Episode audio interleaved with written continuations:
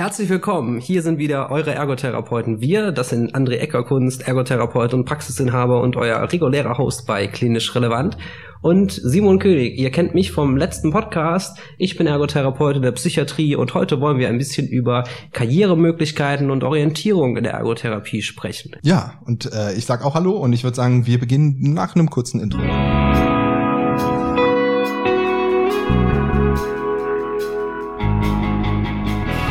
Hallo und herzlich willkommen zum Klinisch Relevant Podcast, dem Fortbildungspodcast für alle, die im Bereich der Medizin beruflich tätig sind. Wir begrüßen dich ganz herzlich zu dieser Folge und freuen uns sehr, dass du heute eingeschaltet hast. Und nochmal ganz kurz, falls du Klinisch Relevant als Fortbildungsplattform noch nicht kennen solltest, laden wir dich ganz herzlich ein, weiterhin unsere Podcasts zu hören, beziehungsweise dich auf www.klinisch-relevant.de einmal umzuschauen. Wir bieten dir zweimal in der Woche neue Fortbildungsinhalte völlig kostenlos an. Und das Besondere an uns ist, dass wir selbst alle Teil der sogenannten Zielgruppe sind. Da wir also alle selber in medizinischen Fachberufen tätig sind, haben wir unsere Beiträge natürlich pharmafrei und völlig unabhängig für dich aufbereitet. Du kannst uns überall da anhören, wo es Podcasts gibt. Und natürlich auch auf unserer Internetseite unter www.klinisch-relevant.de. Hier findest du nicht nur tiefergehende Informationen zu unserem Projekt, sondern auch den Zugang zu unserer Online-Fortbildungsakademie, auf der du weitergehende Audio- und Videofortbildungen buchen kannst.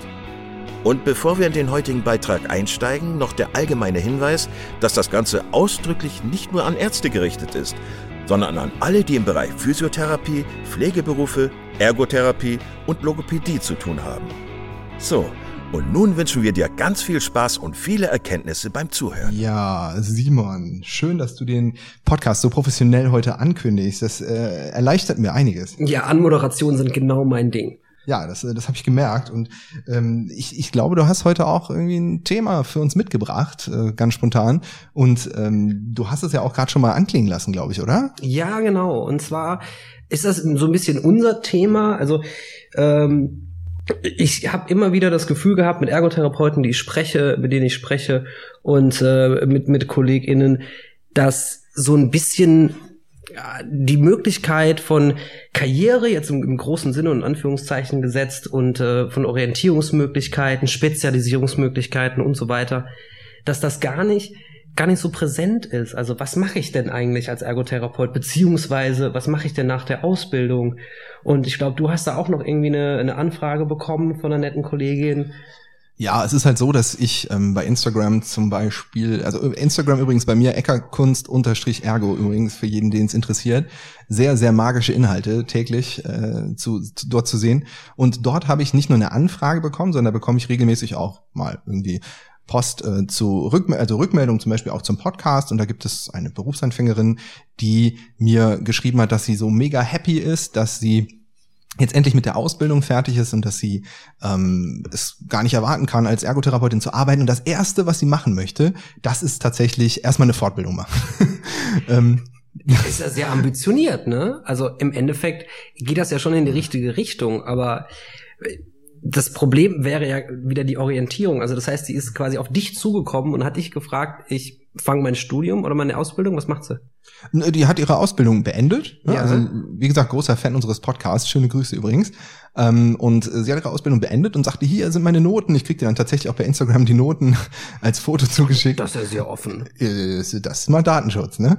Und ähm, tatsächlich habe ich sofort gesagt, ja, und du suchst einen Job, ne? Nein, ähm, so ungefähr war es schon. Aber sie sagte, nee, ich habe schon eine Stelle ganz, ganz toll. Äh, und die habe ich mir ausgesucht halt nach meiner Ausbildung jetzt, mhm. weil man, weil die auch dort Fortbildung unterstützen und ich will so schnell wie möglich welche machen. Das ist an sich ist es ein super Ansatz. Hat denn die die Stelle dort, die muss ja eine Fachrichtung haben, muss ja eine fachspezifische Stelle sein. Ist das denn in der Praxis oder ist sie ja, es war halt so, dass ich auch direkt gesagt habe, hör mal zu, sei doch erstmal Ergotherapeutin, habe ich direkt meine äh, fünf Minuten Sprachnachrichten gelassen. ähm, du, du sei doch erstmal du selber, schau mal, welcher Fachbereich dir liegt. Und dann wurde mir aber klarer, dass ich nicht immer alle Menschen direkt in eine Schublade stecken sollte oder vorverurteilen sollte, ja. sondern tatsächlich war es so, dass diese Praxis, in der sie anfängt zu arbeiten, sehr, sehr speziell ist, nämlich eine, die sich auch mit äh, robotergestütztem G-Training und Querschnittslähmung und so beschäftigt und dementsprechend dementsprechend macht es natürlich auch Sinn, sich da so gut wie möglich fortzubilden, weil das jetzt ja nicht so der alltägliche Praxisbereich ist, den wir alle haben. Nee, ja, auch das Thema alleine Robotik oder, oder Technologie in der Ergotherapie ist ja, das kommt ja gerade erst, das sind ja so Emerging Markets und ich finde das mega interessant und dann wäre ja für mich die Frage eigentlich ganz schon klar, was für eine Fortbildung mache ich? Also alles, was irgendwie mit Robotik, mit äh, Technologie Ergotherapie zu tun hat. Ja, ne? so Roboterarme, die Körbe flechten oder so. Wunderbar. Ja, wenn das bei deinem Betätigungsanliegen ist, dann kannst du das schon mal machen. Äh, nicht ganz, aber tatsächlich ist es ja so, dass äh, sehr, sehr viele neue Technologien Einzug halten. Ich meine, hier neben dir, das siehst du jetzt gerade gar nicht so richtig, äh, in, dem, in dem silbernen Koffer, da liegt ein Neurofeedback-Gerät zum Beispiel. Ne? Oh, Damit und auch, auch ein Biofeedback-Gerät in dem Sinne. Machst mit dem du da nicht gerade auch eine Fortbildung zu, zu Biofeedback? Genau, gestern war ich auch noch in der Fortbildung drin und es war halt ähm, tatsächlich so, dass wir da 16 äh, Stunden jetzt wieder am Wochenende online damit cool. verbracht haben, unsere Werte abzunehmen, also quasi ja. Atmung, Blutvolumen, Puls, ach was, alles mögliche. Und Neurofeedback kann man ja auch damit machen, also quasi das, was dein Gehirn so macht, kann man damit aufnehmen. Das ist jetzt ja nur ein Aspekt von Technik in der, in der mhm. Ergotherapie. Da machen wir auch Biofeedback in der Handtherapie mit so speziellem Smart Glove ähm, von ähm, einer Firma, die ich auch demnächst mal hier im Podcast wahrscheinlich mal einladen werde. Das wird sehr interessant. Ja, hoffentlich. Mega ja, interessant. Das Thema Biofeedback wird auch noch kommen. Und ich will sagen, das sind halt alles sehr spezielle Themen. Ähm, ich könnte da sicherlich auch noch weiter ausholen, wo man natürlich eine Fortbildung benötigt, weil es da nicht anders geht. Aber um jetzt mal über die Karriere eines Ergotherapeuten zu sprechen, um darauf zurückzukommen, ja. ähm, wenn ein Ergotherapeut fertig ist mit seiner Ausbildung, habe ich so das Gefühl, dass viele, die, also ich meine, die Dinge, über die ich jetzt gerade geredet habe, das sind ja sehr, sehr spezielle Sachen. Das sind ja das Dinge, richtig. wo ich sage, okay, ich habe jetzt ein paar Jahre gearbeitet und ich habe jetzt gemerkt, das ist das, was ich gerne machen möchte. Also spezialisiere ich mich jetzt in dem Bereich und mache jetzt ja, eine Fortbildung. Ja. Ich meine, so eine Biofeedback-Fortbildung kostet auch sehr, sehr viel Geld und so ein Gerät auch. Und das macht man nur, wenn man es wirklich machen will. Aber der Berufsanfänger oder die Berufsanfängerin oder der Ergotherapeut in, ich kann das immer noch nicht, tut mir leid, ich versuche es so gut ich kann, ähm, die, die oder der ist ja noch ganz am Anfang und muss sich da erstmal finden. Aber ich glaube, dieses Gefühl, als Ergotherapeut aus der Ausbildung zu kommen und nichts zu können, das kennen manche. Ich glaube auch. Also es muss ja eigentlich, ist eigentlich schlimm für eine Profession über sich selbst zu sagen, man kommt aus der Ausbildung und kann nichts, um das jetzt mal zu rezitieren. Aber ich glaube, das Gefühl haben sehr viele Leute, weil man wird, ich sage das immer gerne, man wird in der Ergotherapie Ausbildung zur eierlegenden Wollmilchsau gemacht. Man lernt jeden Fachbereich kennen, man lernt äh, neurophysiologische, neuropsychologische, man lernt motorisch-funktionelle Behandlungsverfahren, man lernt ein bisschen Modelle, ein Assessments, je nachdem, welcher Lehrplan gerade verfolgt wird. Aber faktisch ist es so, dass du ja in jeden Bereich gehen könntest. Ne, du könntest in die Pädiatrie gehen, du könntest in die Neurologie, in die Orthopädie gehen, in die Psychiatrie gehen und hast noch gar keine so richtige Ahnung, was geht da eigentlich. Ne? Gut, man hat natürlich die Praktika im Laufe der Ausbildung und ja. das ist ja auch gut so. Aber bei mir war es zum Beispiel so, ich hatte in der, in der ganzen Ausbildung keinen Praktika in der ergotherapeutischen Praxis und war da auch sehr stigmatisiert vorher. Und äh, da finde ich es ganz wichtig, dass man vielleicht auch schon während der Ausbildung eben eine Orientierung bekommt zu was. Was sind zum Beispiel äh, spezielle Inhalte? Was, wie sieht der Berufsalltag faktisch aus und wo kann ich da später mal auch hingehen? Ne? Also wenn jetzt zum mhm. Beispiel jemand sagt, ich, ich finde jegliche Krankheitsbilder und jegliche Behandlungsformen mega interessant und am liebsten möchte ich eine eigene Praxis haben und mich selbstständig machen, ähm, da ich weiß ja nicht, du bist ja selbst Praxisinhaber, ne? Mhm. Äh, aber das stellen sich, glaube ich, auch viele KollegInnen sehr, so geht das übrigens richtig mit dem Gendern. Äh, Bring's mir bei. Es stellen sich sehr viele KollegInnen ähm, vielleicht auch zu leicht oder zu schwer vor. Man hat ja gar keine Vorstellung, was brauche ich denn überhaupt? Welche, welche Voraussetzungen muss ich erfüllen? Muss ich persönliche Voraussetzungen? Was muss ich für bauliche Voraussetzungen? Wie ist das mit dem Gesundheitsamt? Wie ist das mit dem Gewerbeamt? Äh, was brauche ich für ein Startkapital? Kriege ich dieses Startkapital überhaupt? Ne? Das, das sind alles so offene Fragestellungen, wo ich mir denke, wenn ich da wirklich hingehen will, brauche ich eigentlich eine Orientierung. Und die ich habe sie in der Ausbildung nicht bekommen. Ja, das ist korrekt. Äh, ich auch nicht. Ähm, aber ich bin auch ehrlich gesagt ganz froh, wenn sich nicht jeder direkt nach der Ausbildung selbstständig machen möchte. Und ich glaube, der von dem Punkt äh, Ausbildung beenden und selbstständig machen, da vergehen so viele Jahre hoffentlich. Äh, es müssen nicht super viele sein, aber es vergehen ein paar. Und da ändert sich auch so viel, dass es tatsächlich ähm, ja auch besser ist, wenn man sich dann da aktuell hält. Übrigens ist dir aufgefallen, bevor ich dir gleich noch mehr über die Gründung einer Praxis erzähle, ja. ähm, dass hier jemand fehlt. Ja, die Lina ist nicht da, logisch. Sollen wir die Lina mal anrufen? Ja, wir rufen die Lina mal an, dass wir das Triell äh, jetzt auch äh, passend zur Bundestagswahl mal komplett machen. Wann kommt denn die ersten Hochrechnungen? Ja, wir, wir nehmen gerade am Tag der Bundestagswahl auf übrigens. Ja. Wir, wir wissen noch nicht, wer neuer Kanzler in wird. Ey, das war gut, das Yeah. war gut. Ja, ich, ich wollte dir nur zeigen, dass ich gelernt habe. Also Ach, ich, ich rufe mal Lina an. Ja, Ja, ruf mal Lina an. Oh, es klingelt, es klingelt. Let's see. Let's see, ob das funktioniert. Perfect English, I think. Yes, yes, true.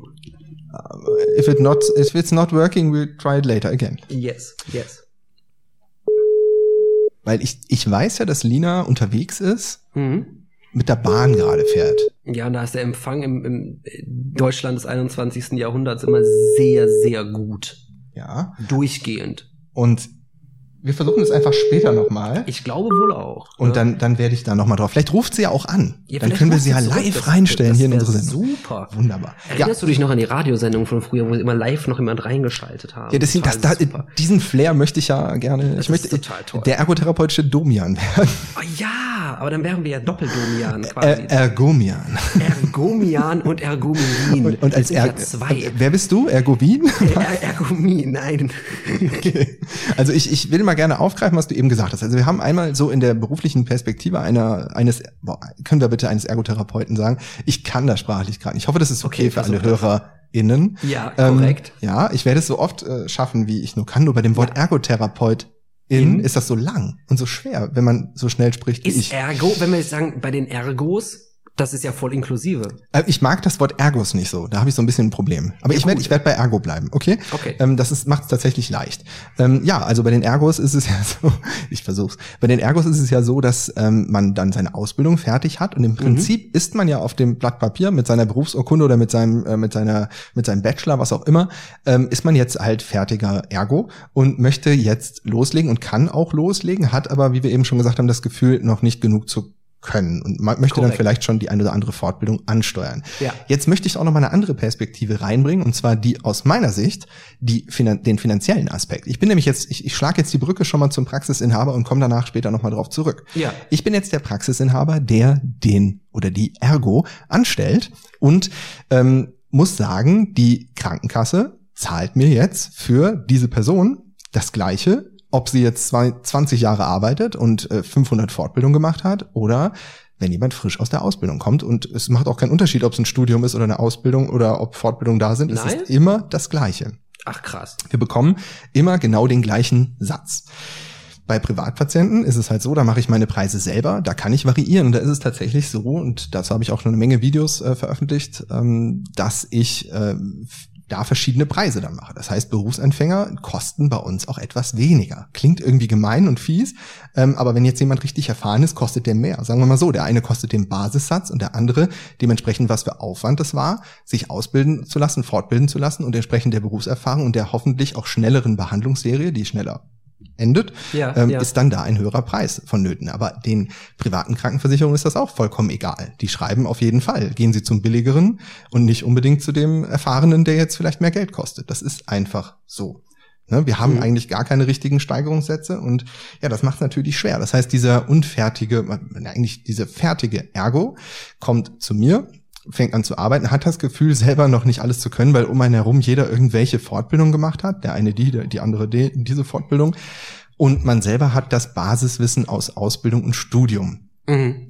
Und ich weiß nicht, ich weiß noch, wie es mir ging. Kannst du dich noch erinnern, als du Berufsanfänger warst? Ja, sehr. Ich habe im, im Altenheim angefangen und ich wusste erstmal nichts. Also im Endeffekt kam ich, habe ich in diesem Altenheim angefangen zu arbeiten und war als äh, Fachkraft im sozialen Dienst auch angestellt und ähm, war da verantwortlich für das Therapieprogramm, das tägliche Therapieprogramm aller Bewohner. Es hieß, du bist eine Fachkraft, also machst du jetzt mal. Hm. Und ich wurde ins kalte Wasser geschmissen, was ja mit vielen Ergos heutzutage immer noch so ist, dass die eben ins kalte Wasser geschmissen werden und das heißt, ja, du kannst das, du machst jetzt mal. Hm. Aber äh, faktisch, man, man erliest sich so vieles, man, man rudert immer so ein bisschen und, und sucht und sucht und dann habe ich halt auch für mich dann entschieden, dass ich eben ähm, Ergotherapie bei Demenz die Fortbildung mache, die, die dreitägige und wollte mich da dann auch zum, zum dem Ergo ausbilden lassen und das Ganze noch ein bisschen weiterzumachen. Hm. Aber faktisch war das dann auch so, dann hatte ich die Stelle gewechselt und bin ja in mein, äh, in mein Herzblut-Thema der Psychiatrie mit eingestiegen.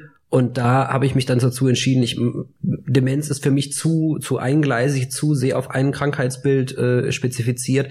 Ich mache jetzt noch den, den Bachelor obendrauf. Mhm. Ja, aber auch für mich jetzt zu hören, dass zum Beispiel ähm, ich möchte ja keine Zweiklassengesellschaft. Also auch im, im Sinne der Ergotherapie nicht, dass der, der ausgebildete Ergotherapeut äh, weniger oder andere Sachen kann als der, der Bachelor. Aber im Endeffekt werden da andere Inhalte oder mit einer anderen Tiefe vermittelt, aus meiner Erfahrung. Und ähm, das, das finde ich, macht auch noch mal was aus also für die spätere, für die spätere Berufswahl, beziehungsweise für auch die spätere vielleicht Karrierewahl, um da den Bogen wieder zu schlagen. Weil zum Beispiel für mich war nach der Ausbildung erstmal klar, ich bin Ergotherapeut, ich mache hier mein Therapieprogramm mit den, äh, mit den Senioren und, und Senioren.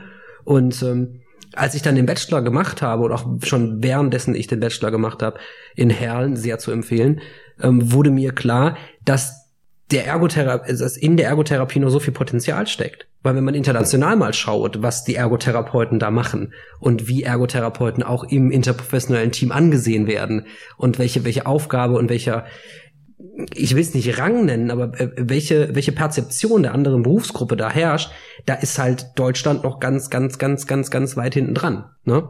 Mhm. Und ähm, deswegen finde ich das ganze Thema so interessant und auch gleichzeitig so schwierig zu packen weil es ist nicht geregelt, ob du ausgebildet sein musst, ob du studiert sein musst. Es ist nicht geregelt, welche Fortbildung du brauchst, um im, im gewissen Feld zu arbeiten. Es sind ja alles nur Empfehlungen. Was kannst du machen? Was ist es vielleicht? Und wie wir ja sehen durch die Kontaktaufnahme zu dir, sind viele Leute auch rat- und orientierungslos.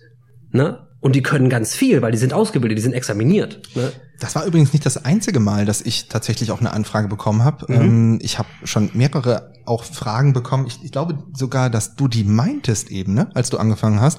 Denn ich hatte ja auch eine E-Mail e erhalten von einer ähm, Kollegin, die noch vor ihrer Ausbildung steht oder vor ihrem Studium. Also ist ja keine Kollegin, ne? aber von einer vielleicht späteren Kollegin. Ja, ja, ja, ja. Genau. Me meintest du das eigentlich? Ja, das war eigentlich ah. mein, äh, mein Ding. Ja, guck mal, ich krieg das, so viel Anfragen. Naja, aber so. da, da war es ja umso, das heißt nicht befremdlicher, ja. aber äh, ich war dann so im, im, im Grundzug verwundert, dass jemand sich zwar schon mit dem Berufsbild auseinandergesetzt hat, ansonsten würde er nicht die Ausbildung oder das Studium dafür anstreben und dann aber gleichzeitig zu fragen, ey, ich habe das noch nicht gemacht, aber welche Fortbildung mache ich denn? Ja, das war tatsächlich nochmal die umgekehrte Anfrage, was kann ich schon mal für Fortbildung vorher machen? Mhm. Ne? Genau. Mhm. Das hat mich aber auch sehr verwundert, aber da habe ich auch das Gefühl gehabt, dass ähm, tatsächlich das Bild des Ergos noch nicht so klar war. Also noch nicht so ganz greifbar war, weil ja dann auch der Wunsch später stand in dieser E-Mail, dass man dann Sporttherapeutin werden möchte. Wo ich dann denke, das ist eine, kann man natürlich auch als Ergotherapeut in gut machen, mhm. ähm, in, in dem Bereich arbeiten, ne, Betätigungsbedürfnisse von Sportlern ja, thematisieren, auf jeden Fall. Aber so richtig, ich hatte das Gefühl, da ist es noch nicht ganz klar.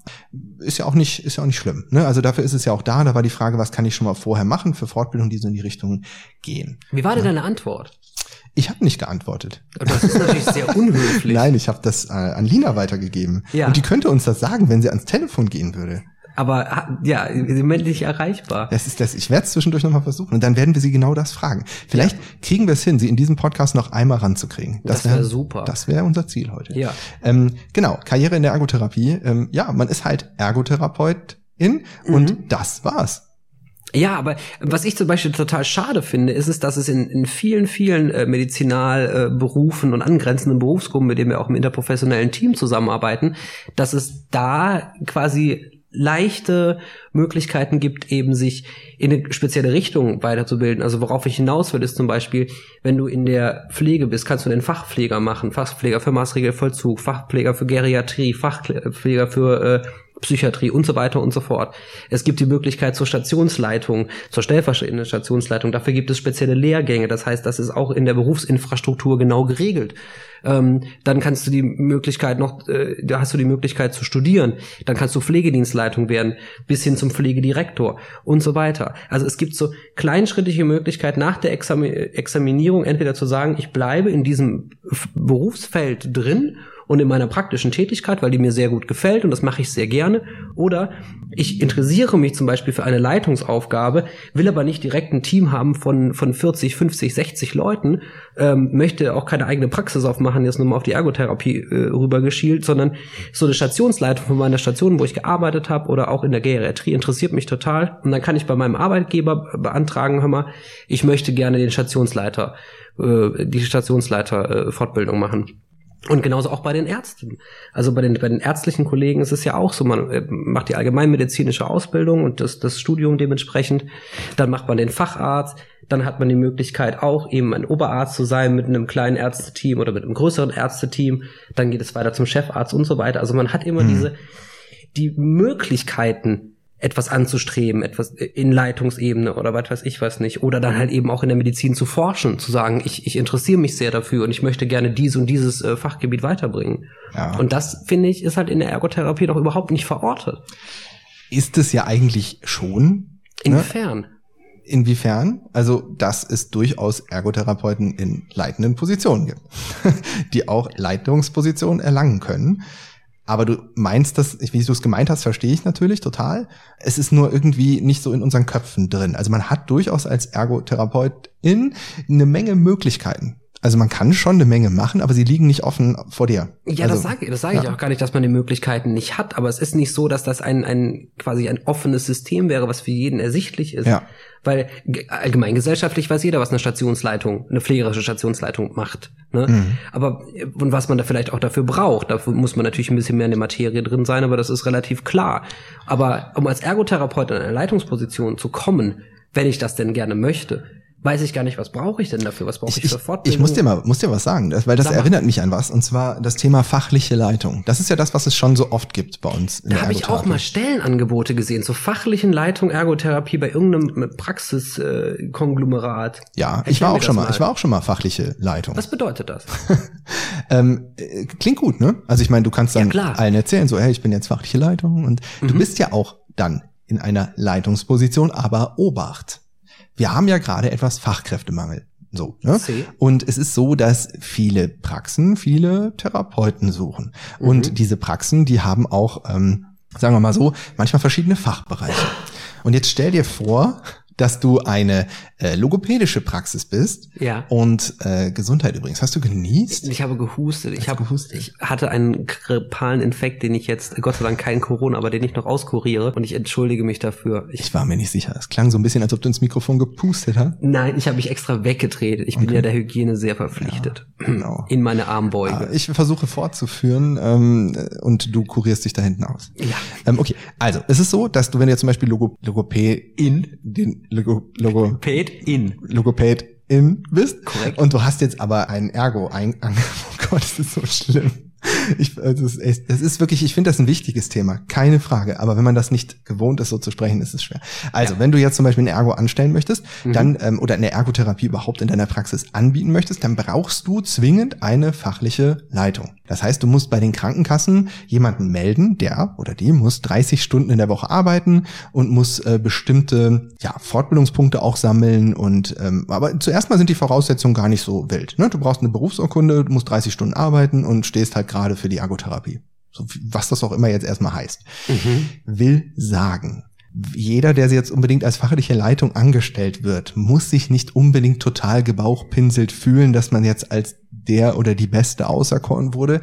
Man braucht halt eine fachliche Leitung. Also die Wenn fachliche du mehr Leitung, ja. als eine Therapieform anbieten willst, habe ich das genau. richtig verstanden? Ja, nicht nur das. Also nehmen wir mal an, ich möchte jetzt zum Beispiel in der Praxis weniger machen. So, ne? Ja. Mal, ich möchte jetzt mehr hier zu Hause sitzen, mit dir Podcast den ganzen Tag machen, dann brauche ich auch eine fachliche Leitung die mhm. halt 30 Stunden die Woche prinzipiell oder sind es 35, ich weiß gar nicht genau, aber ich glaube so um den Dreh. Ich glaube bei fachlichen Leitungen sind es 30 Stunden ähm, da sein muss. Das kann man sich übrigens auch teilen. Also es können auch zwei Personen fachliche Leitung sein und sich das teilen. Aber welche, ja?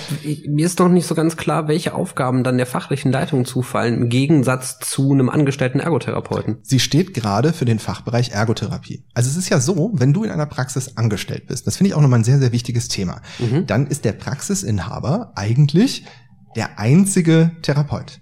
Also der ist nicht der einzige Therapeut, schon vollkommen klar. Aber das ist so ein bisschen wie bei einem Arzt. Ne? Das ist dann quasi der Arzt. dieser Praxis, ne? Der Ergotherapeut, die Ergotherapeutin, die Chefin, das ist die, die oder der muss jeden Patienten kennen. Mhm. Komplett. Also quasi eigentlich ist jeder der Klienten in dieser Praxis ein Klient des Praxisinhabers, der Praxisinhaberin. Mhm. So, und das bedeutet, diese ähm, Therapeuten, die man anstellt, die arbeiten dir eigentlich nur zu und in deinem Auftrag. Mhm. Und du bist als Inhaber sowieso auch gleichzeitig fachliche Leitung. Also wenn, du, ja. Entschuldigung, dass ich dich unterbreche, aber dann bist du quasi der Hüter der Verordnung. Was heißt das denn, der Hüter der Verordnung? Ja, also so, so wie du das gerade rüberbringst, ist das, du als Praxisinhaber und gleichzeitig auch fachliche Leitung kennst jeden Patienten, das heißt, du kennst jede Verordnung, ne, ja. Zugehörig und so weiter und so fort und koordinierst dann deine ErgotherapeutInnen, welche KlientInnen sie wann, wie, ja. in welcher Form betreuen. Ja. Und ja, Theoretisch Machst du ist es selber noch Therapie? Auch? Ja, natürlich. Also theoretisch ist es halt so, wenn du das nicht machen würdest, dann könnte mhm. man dir, und wir gehen jetzt schon sehr ins Detail, unterstellen, dass du unter ein anderes Steuerrecht fällst. Also, oh. dass du oh. quasi umsatzsteuerpflichtig wirst. Und wir als Freiberufler sind ja nur deswegen Freiberufler, weil wir üben diese eine Tätigkeit halt aus. Und wenn man jetzt aber irgendwie ein Riesenunternehmen gründet und man hat jetzt, sagen wir mal, 20 TherapeutInnen vor sich, dann kann man einem ja quasi unterstellen, dass die ja eigentlich gar nicht mehr in meinem Sinne arbeiten. Ne? Also quasi, dass ich nicht mehr die Hüter, der Hüter der Verordnung bin, wenn man das so will. Mhm, ähm, du mhm. hast schon vollkommen recht, ja, das ist so, aber das wissen viele gar nicht. Ja, weißt du auch, auch warum? Klar. Ja, aber weißt du, warum das viele gar nicht wissen? Nee. Weil sie nicht nochmal ein extra Seminar dazu gemacht haben, wie man sich selbstständig macht. Und ja. daher auch mein Tipp, wenn man sich selbstständig machen möchte, mal Pro-Tipp Number One. Wenn man sich selbstständig machen möchte, dann sollte man äh, darauf achten, sich vorher gut zu informieren, wie funktioniert das mit den Verordnungen, wie funktioniert das mit den äh, ganzen Modalitäten, räumlichen Gegebenheiten etc., wie funktioniert das rechtlich, unter welches Steuerrecht falle ich. Man übrigens nochmal dazu, man kann natürlich auch eine GmbH gründen, eine GbR gründen, was auch immer, aber quasi äh, wichtig ist nur zu wissen, dass die, ähm, dass diese Rechtsform, die ändert dann auch wieder einiges andere. Ne? Dann, aber dafür hast du dann wieder andere Dinge, die du nicht mehr so erfüllen musst. Ja, das, das ist logisch. Ja. Also okay. quasi. Ähm, gibt's von dir da ja. äh, jetzt äh, mit Pro-Tip Number One ein Link oder wo du sagst, da gibt es zum Beispiel ein Fortbildungsportal, natürlich außer das wunderbare Fortbildungsportal klinischrelevant.de, was man sich äh, auf jeden Fall mal angucken sollte, ja. wo du sagst, da ist was, zum Beispiel Berufsverbände oder äh, weiß ich nicht. Hast du da was, wo ja. du sagst, geh da mal hin? Ja, auf jeden Fall. Also ich weiß natürlich nicht, ob das aktuell noch möglich ist, aber ich habe meine Fortbildung dazu, mein Seminar bei dem Herrn Kramer gemacht, Ralf Kramer. Mhm. Und das ist, äh, der ist beim DVE quasi oder der ist Kooperationspartner des DVE. Und ähm, ich weiß nicht, ob er das aktuell immer noch macht, aber der hat das sehr, sehr gut gemacht und äh, hat einem wirklich auch mal so, da saßen wir mit 20 äh, angehenden Selbstständigen und der hat auch wirklich dann richtig ganz klar eiskalt die Wahrheit gesagt. All das, was ihr euch da vorstellt, eure bunte Welt, ihr wollt mit Tieren arbeiten, ihr wollt dies machen, das könnt ihr alles vergessen. Das geht rechtlich gar nicht. Mhm. Man glaubt gar nicht, in wie viel enttäuschte Augen man da geguckt hat. Und wenn ich manchmal sehe, wenn ich so auch so höre von Auszubildenden, ähm, Auszubildenden, auszubilden. Du Lernenden. Weißt. Lernendinnen? Nee, Lernen, Lernenden. Das geht ja, okay. Lernenden ist, ist, ja, das ist äh, neutral. Ah, ja, alles ja. gut. Äh, wenn ich das so höre, dann ist es tatsächlich so, dass äh, es gibt ja Praxen, die auf dem Ponyhof quasi sind, ne, wo dann irgendwie nur geritten wird die ganze Zeit. Mhm. Ich habe da nichts gegen, aber ich will nur sagen, theoretisch wäre das gar nicht möglich. Man muss halt die Heilmittelrichtlinien kennen, man muss äh, den Heilmittelkatalog kennen und äh, all diese Dinge, äh, wie sieht eine Verordnung aus, wie rechnet man die ab, daher kann man so reinfallen, richtig Probleme kriegen, was die meisten meisten nicht wissen. Es kann jahrelang gut gehen. Es kann wirklich jahrelang gut gehen, dass man denkt, hey, ich habe eine super Praxis aufgebaut, ich reite mit den Pferden um die Scheune rum und äh, alle sind glücklich, ich habe super Therapieergebnisse. Dann ist es halt so, äh, dass das nach hinten losgehen kann, ne? wenn man dann zum Beispiel bei den Verordnungen äh, irgendwie auf ein Kreuzchen nicht geachtet hat oder so. Ja. Ne? Dass man dann halt das äh, plötzlich so, ja, man kriegt zwar bezahlt, aber mhm. es kann dich noch nach vier Jahren oder so treffen, dass die Krankenkassen plötzlich sagen, nö, hör mal zu, die, die, das zahle ich dir alles nicht, gib mal alles wieder zurück, was du da in den ersten Jahren erwirtschaftet hast und dann stehst du da. Also wer sich da nicht, wer da so blauäugig reingeht und denkt, ja komm, auf der, auf der Straße liegen die Patienten, ich, es gibt mhm. so viele auf Wartelisten, ich mache das jetzt einfach mal. Das sollte man nicht tun. Also wirklich gut informieren und ehrlich gesagt aus Fairness auch mal schauen und die anderen Praxen in der Umgebung anrufen. Brauchen wir hier eigentlich noch eine ergotherapeutische Praxis? Ähm, ja, das ist immer die Frage, wenn ich dann bei einer anderen therapeutischen Praxis anrufe und dann frage, braucht ihr noch eine therapeutische Praxis als Wieso? Konkurrenz? Wieso denn nicht? Ja, keine Ahnung. Ja, ich, ich finde das ganz ehrlich, dass wenn ich äh, denn jetzt in der in der Ergotherapie Praxis Eckerkunst anrufe und sage ja. immer, braucht ihr noch eine Praxis? Ja, was, was ist denn das Problem? Ja, man ruft alle an. Ja, ja, aber was würdest du denn sagen? Ja, ich würde äh, sagen, äh, wo willst du dich denn niederlassen? Und dann würde die Person mir sagen, ja, äh, Nachbarstadt. Würde ich sagen, komm, mach. Die, die haben es immer viel zu weit zu mir. Das ist total anstrengend. Ich habe auf der Warteliste noch zehn davon. Äh, ich kann sie direkt an dich weiterleiten. Oh, das ist natürlich cool. Also glaubst du denn, dass das viele Praxisinhaber so machen? Also ich habe auch mit den Praxisinhabern in meiner Umgebung, jetzt nicht mit allen zu tun, aber schon mit ein paar und wir haben da genauso ein Vorgehen. Also ähm, hier in der Stadt, in der ich wohne, habe ich einen Praxisinhaber aus Hilden.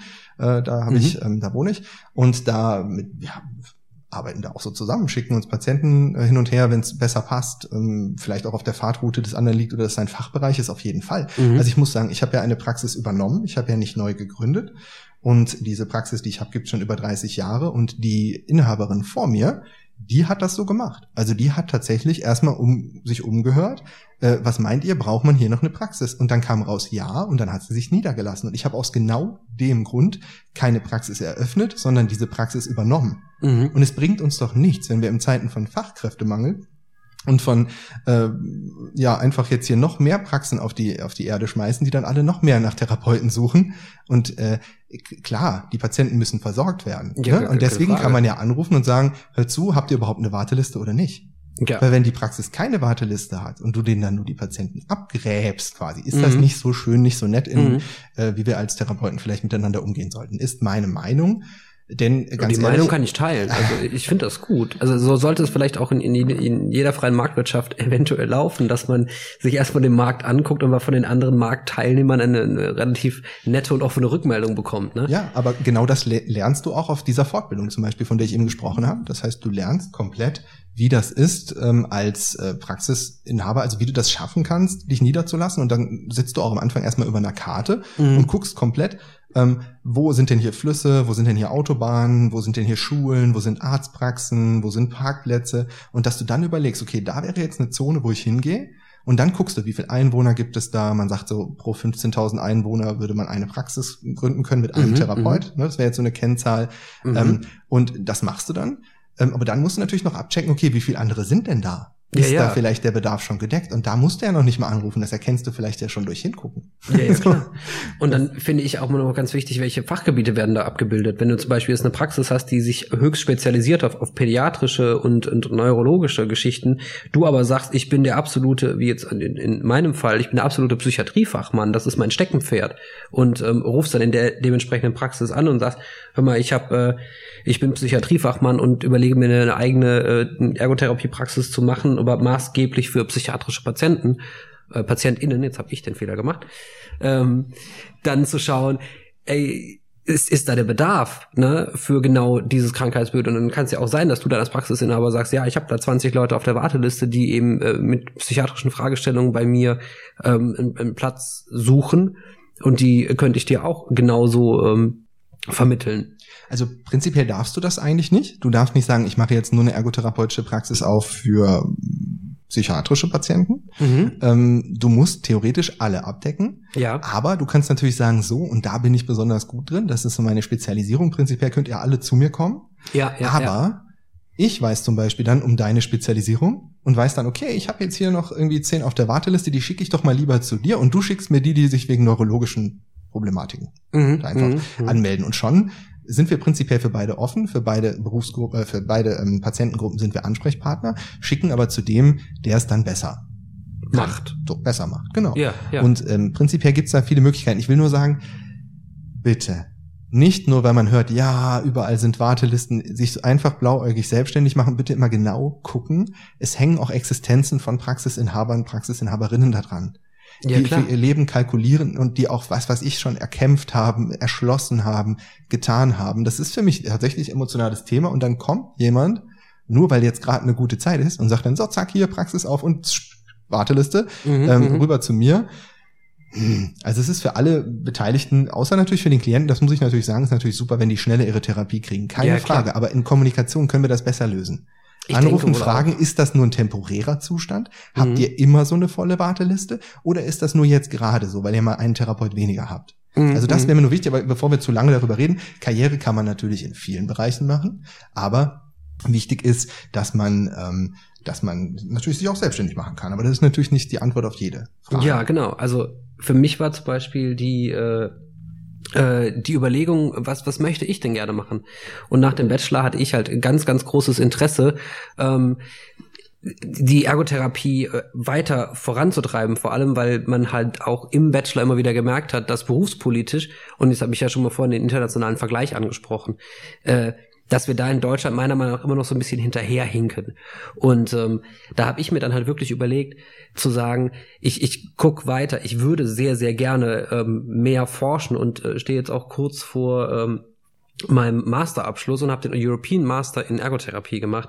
Das heißt, ich habe an, an fünf Universitäten studiert, in äh, Stockholm, in, in Nashville, in Dänemark, in Brighton, in ähm, in äh, England. Und ähm, ja, und dann habe ich immer wieder gesehen, wie machen das eigentlich andere Ergotherapeuten? Was, was geht da noch? Und dann auch im, im Studium und gerade halt jetzt auch im Master war es so, dass ich extrem viel internationale Literatur gelesen habe. Und ähm, wenn man sich dann anschaut, dass äh, zum Beispiel äh, die Kollegin Mary Law, die Erfinderin des COPMs mit Kollegen, ähm, dass es tatsächlich Ergotherapeuten gibt, die einfach mal, ich sag wirklich einfach in Anführungszeichen, Assessments aus dem Boden stampfen, die ähm, Behandlungsformen entwickeln und da, wo man quasi die Fortbildungen von macht, dass man selbst einer dieser Menschen sein könnte in Zukunft, die eben etwas derartiges entwickeln, war für mich ein unglaublich faszinierender Punkt. Und deswegen habe ich gesagt, möchte ich mich weiter akademisieren. Und das geht in Deutschland leider noch nicht so einfach. Also es geht mittlerweile einfacher als noch vor ein paar Jahren. Aber gerade äh, die Möglichkeit, ähm, den Master zu machen, ist relativ eingeschränkt und was ich dazu sagen muss, ist halt die, die Berufsinfrastruktur, jetzt kommen wir wieder zurück zum eigentlichen Thema, gar nicht für Masterstudenten der Ergotherapie gemacht. Weil äh, du brauchst, um ähm, im, in den Beruf einzusteigen, brauchst du die Ausbildung oder den Bachelorabschluss, je nachdem. Ähm, aber das war's dann auch schon. Das heißt, die Stellen, die, die es eventuell für Masterabsolventen gibt, die, die, die sind noch gar nicht geschaffen. Das heißt, es gibt überhaupt noch gar keine ergotherapeutische Stelle, die sagt, um das zu machen, ergotherapeutisch, musst du einen Masterabschluss haben. Wenn man sich jetzt zum Beispiel in Kanada oder in Amerika die Berufsinfrastruktur anschaut, um dort registrierter Ergotherapeut und freischaffender Ergotherapeut zu sein in einer Praxis, brauchst du den Masterabschluss. Drunter geht gar nichts dann kannst du entweder ein Assistent sein, also ein Ergotherapieassistent, und das ist lustigerweise genau die Rolle, die deine Mitarbeiter einnehmen, obwohl die vollwertige Ergotherapeuten sind. Oder dann man hat den hm. ähm, Occupational Therapy Therapist AIDS. Das ist quasi eine anderthalb oder zwei Jahre, ich bin mir nicht ganz sicher, ähm, Ausbildung. Und da kannst du quasi einem registrierten Ergotherapeuten zuarbeiten. Du hilfst bei der Abrechnung, du hilfst bei der ähm, Vor- und Nachbereitung der Therapien, aber an Patienten gehst du da zum Beispiel nicht. Ich möchte noch mal kurz einhaken, weil meine äh, angestellten TherapeutInnen sind keine OTAs. Aber du hast schon recht, ich weiß, was du gerade meintest, aber sie arbeiten komplett selbstständig. Mit ja, deswegen sage ich, das ist so ein bisschen eine Parallele, obwohl ich mhm. natürlich weiß, dass es äh, berufspolitisch hier ganz anders ist. Ne? Ja, aber da sind gerade Bewegungen, da ist Bewegung drin, ne? so wie ich das verstehe, mhm. ist, da sind da Gespräche, dass man halt nur unter bestimmten Voraussetzungen im Rahmen der Akademisierung sich dann selbstständig machen kann. Ne? Also mhm. das, äh, ich hoffe, dass wir bestandsschutzmäßig als Therapeuten da, die schon eine Praxis haben, natürlich rausgenommen werden, das ist klar. Ich aber übernehme einfach deine Praxis, ist gar kein Thema. okay, dann müssen wir noch was aushandeln. Da muss ich aber, da muss ich aber mindestens ausgesorgt haben, wenn du das machst, weil dann arbeite ich gar nicht mehr. Also mein, mein Betätigungsanliegen wäre dann in Liegestuhl hacken. Ähm, Und äh, einen leckeren Smoothie trinken. Ja. Das ist wichtig. Also man muss dabei ja auch gut nutri nutrisiert werden. Heißt das nutrisiert? Ich habe keine Ahnung. Aber ich äh, finde das nochmal ganz, ganz äh, wichtig zu sagen. Natürlich sind meine TherapeutInnen keine OTAs, aber äh, im Prinzip so ein System äh, würde ich unterstützen. Es ist halt bei mir nur so, ähm, wenn ich ein bisschen jünger wäre und zu einem anderen Zeitpunkt meine Karriere begonnen hätte, Karriere, ähm, dann äh, hätte ich vielleicht auch, hätte ich wahrscheinlich studiert. Ich habe auch Abitur gemacht, ich hätte ohne Probleme studieren können. Das war halt einfach eine Zeit, wo das genau nicht geklappt hat. Also wo es einfach so nicht so richtig Thema war. Ne? Da haben auch schon manche in den Niederlanden studiert, keine Frage. Ja, klar. Ähm, aber tatsächlich war es bei mir so, es hat so besser gepasst und ich habe da ehrlich mhm. gesagt auch mhm. nicht so richtig drüber nachgedacht und dann war es halt einfach so und ich bereue es auch nicht. Ähm, es ist alles in Ordnung. Aber für die Zukunft wünsche ich mir natürlich für unser Berufsfeld da ähm, schon die Akademisierung und auch eine ähm, so wie wir das jetzt auch ansprechen, äh, verschiedenste Berufsfelder für verschiedene Qualifikationen. Korrekt. Also ich glaube, das ist auch das, was fehlt. Also zumindest meiner Meinung nach fehlt das, dass man eine, eine weitere Ausbildungsform auf den Markt geschmissen hat und es ist ja nur meine persönliche Meinung. Ne? Ich, bin, ich bin ja da relativ unfundiert. Ich habe meine eigenen Erfahrungen aus dem Studium, ähm, aber wo man quasi gesagt hat, wir überlegen uns per Modellklausel ähm, eine Akademisierung der Ergotherapie äh, zu machen, orientiert sich da an, an europäischen Nachbarstaaten und hat aber gar nicht die, Berufs, äh, die Berufsinfrastruktur gebaut, um wirklich zu sagen, okay, welche Aufgaben fallen wem, wie und warum zu. Ne, und das mhm. hat gar nichts meiner Meinung nach mit besser oder schlechter zu tun. Ne, also der eine kann das eine super und der andere kann das andere nicht so gut, weil er eben eine andere Ausbildung hat. Sondern ich finde, es gibt so eine, so eine, wo wir wieder beim Thema Orientierung sind.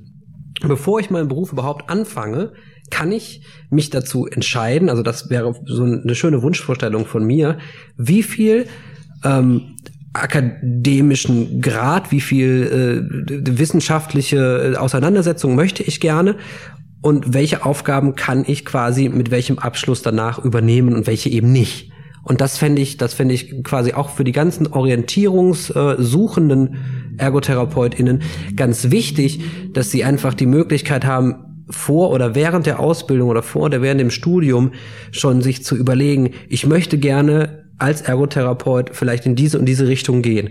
Gut, was brauche ich dafür für einen Abschluss? Reicht das zum Beispiel, dass ich die ähm, anderthalbjährige oder zweijährige äh, OT, OTA-Ausbildung mache? Oder brauche ich tatsächlich den Bachelor? Das heißt, ich gehe in diese Akademisierung mit rein oder möchte ich gerne im Bereich Ergotherapie auch forschen? Ne? Interessiere ich mich zum Beispiel für Public Health und sage, ich möchte das gerne auf die ergotherapeutische Art und Weise betrachten. Und dafür brauche ich dann natürlich eben einen Masterabschluss oder einen Bachelorabschluss.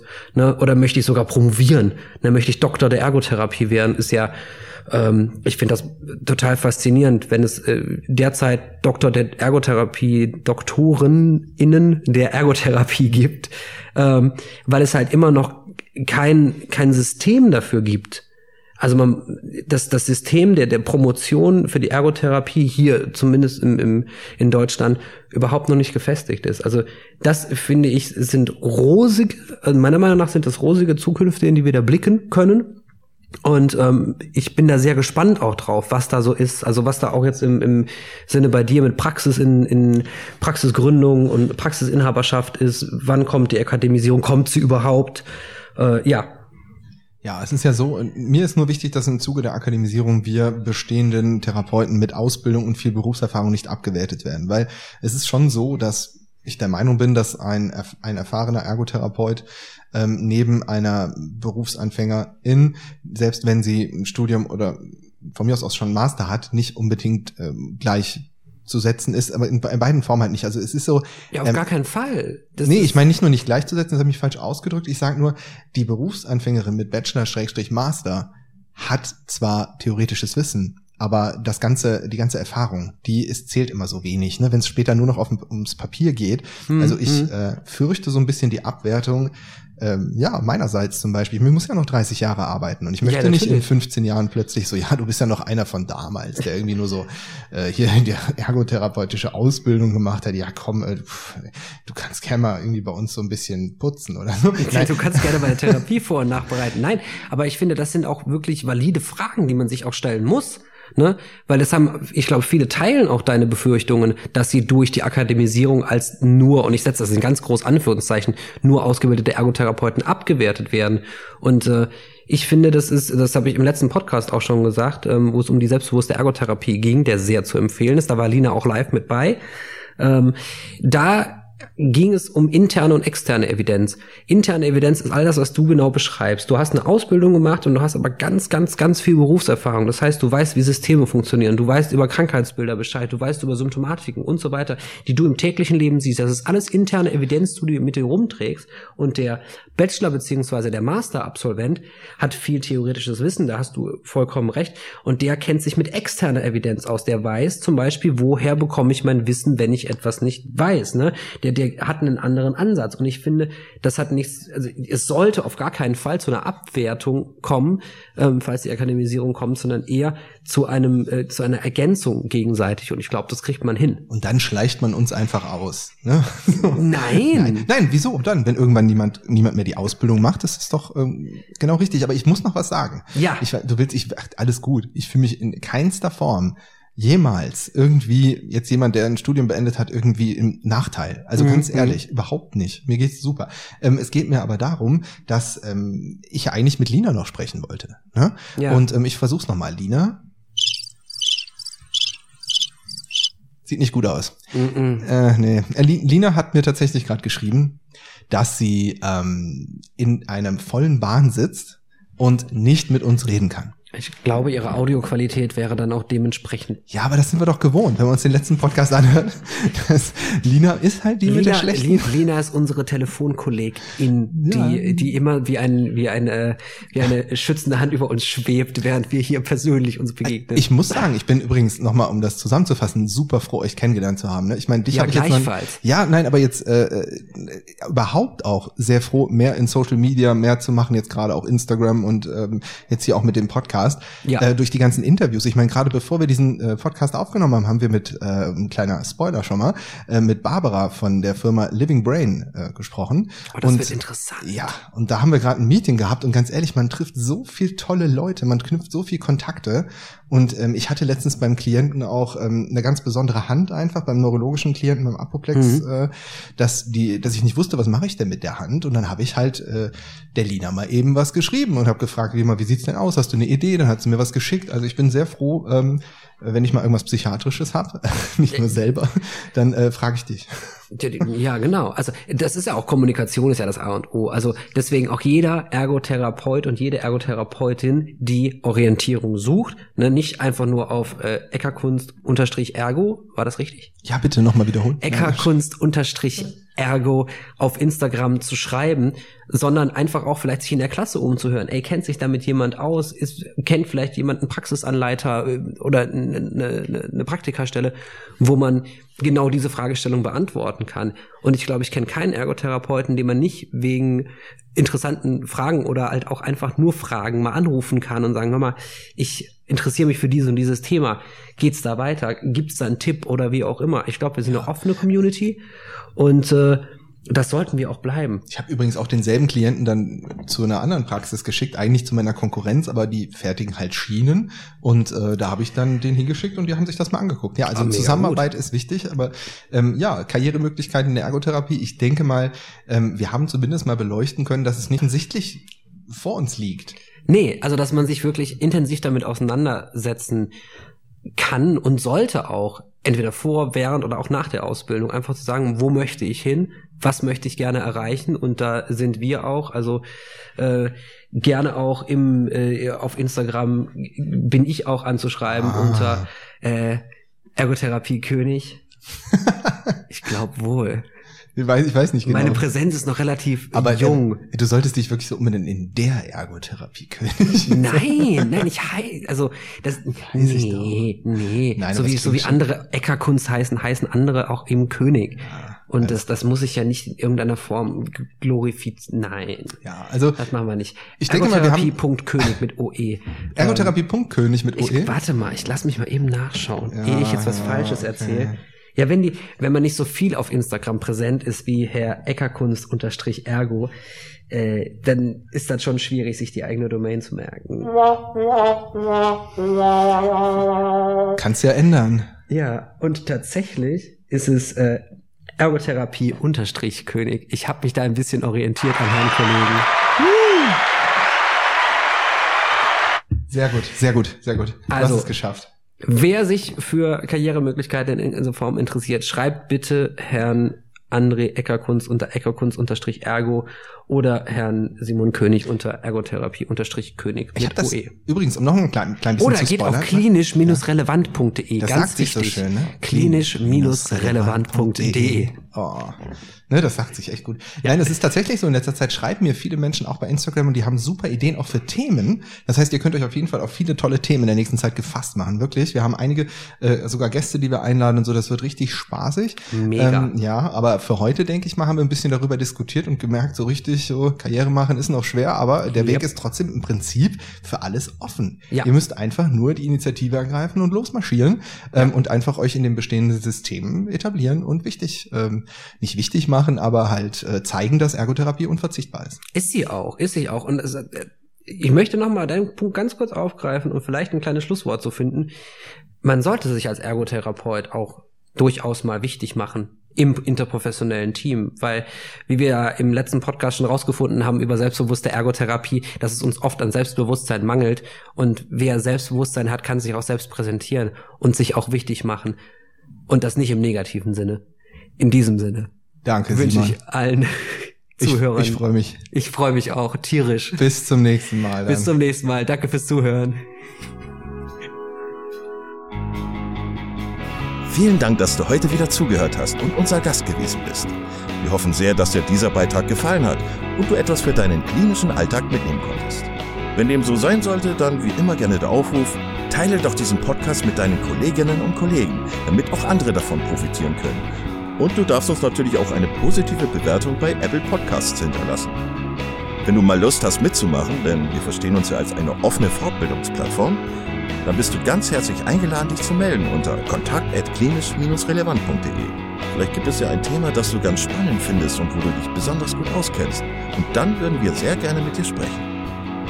An dieser Stelle der Hinweis noch auf unsere Social Media Kanäle und unser Newsletter auf www.klinisch-relevant.de. Und es gibt wieder neue Kurse auf unserer Fortbildungsplattform. Das Ganze ist natürlich nicht nur für Ärzte, sondern auch für Physiotherapeuten, für Pflegende, Ergotherapeuten und für Logopäden konzipiert. Beachte auch, dass du einen 5-Euro-Gutschein bekommst, wenn du dich in unsere E-Mail-Liste für Newsletter einträgst. Dann kannst du mit diesem Gutschein in der Fortbildungsakademie einkaufen, denn da gibt es viele spannende Beiträge. Schau dich doch einfach mal dort um. Also, ich wünsche dir jetzt eine gute Zeit und freue mich schon, wenn du beim nächsten Mal wieder einschaltest. Pass auf dich auf, bleib gesund. Bis zum nächsten Mal. Ciao.